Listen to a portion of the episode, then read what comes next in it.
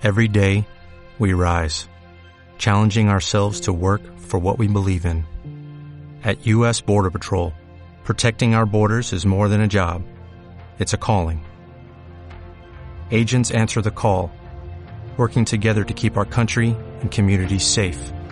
If you are ready for a new mission, join U.S. Border Patrol and go beyond. Learn more at cbp.gov/careers.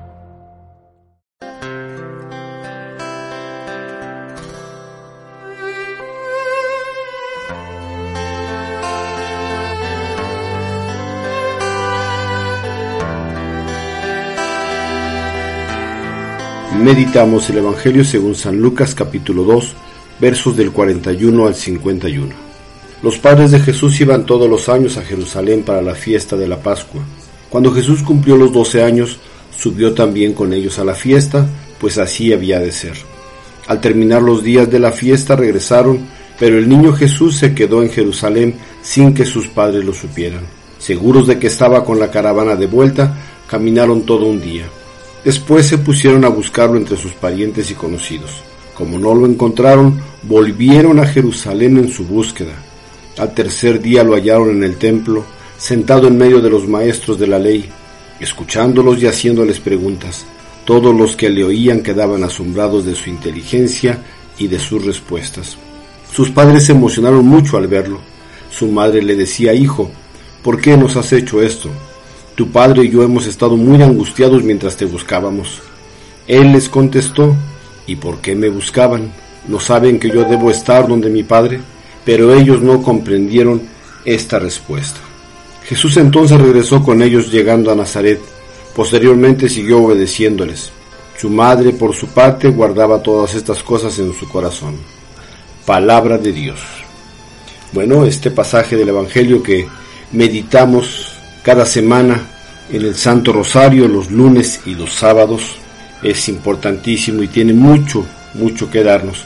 Hoy vamos a meditar dos cosas. La primera, esta religiosidad comunicada. Los padres que guían, los padres que enseñan y que conducen a los hijos a esta comunicación y a esta comunión con Jesús a través de la, religiosidad que se enseña y se transmite. Deberíamos de hacerlo todos, pero es cierto que hoy muchísimos han dejado de transmitir a sus hijos esta comunión y esta comunicación con Dios. Algunos sí lo hacen o lo hacemos, pero echamos a perder todo con nuestro testimonio de vida.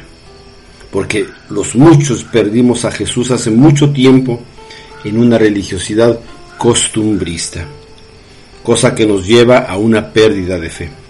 Hay una frase muy interesante que dice que muchos jóvenes hoy perdieron la fe por la misma razón que muchos adultos la tienen, sin saber por qué. Nada más. Somos católicos, hemos dejado de ser católicos, pues no más. No sabemos porque no nos guiaron, porque no nos enseñaron o porque nos mal guiaron y nos mal enseñaron. ¿A qué hora como iglesia tendríamos que preguntarnos, como papás, como guías, a qué hora perdimos a Jesús? ¿A qué hora perdimos el rumbo y con ello el sentido de la vida en Dios? Es importante como José y María, o más bien con José y con María, volver a buscar a Jesús, regresar y traer de vuelta a Jesús a nuestras vidas.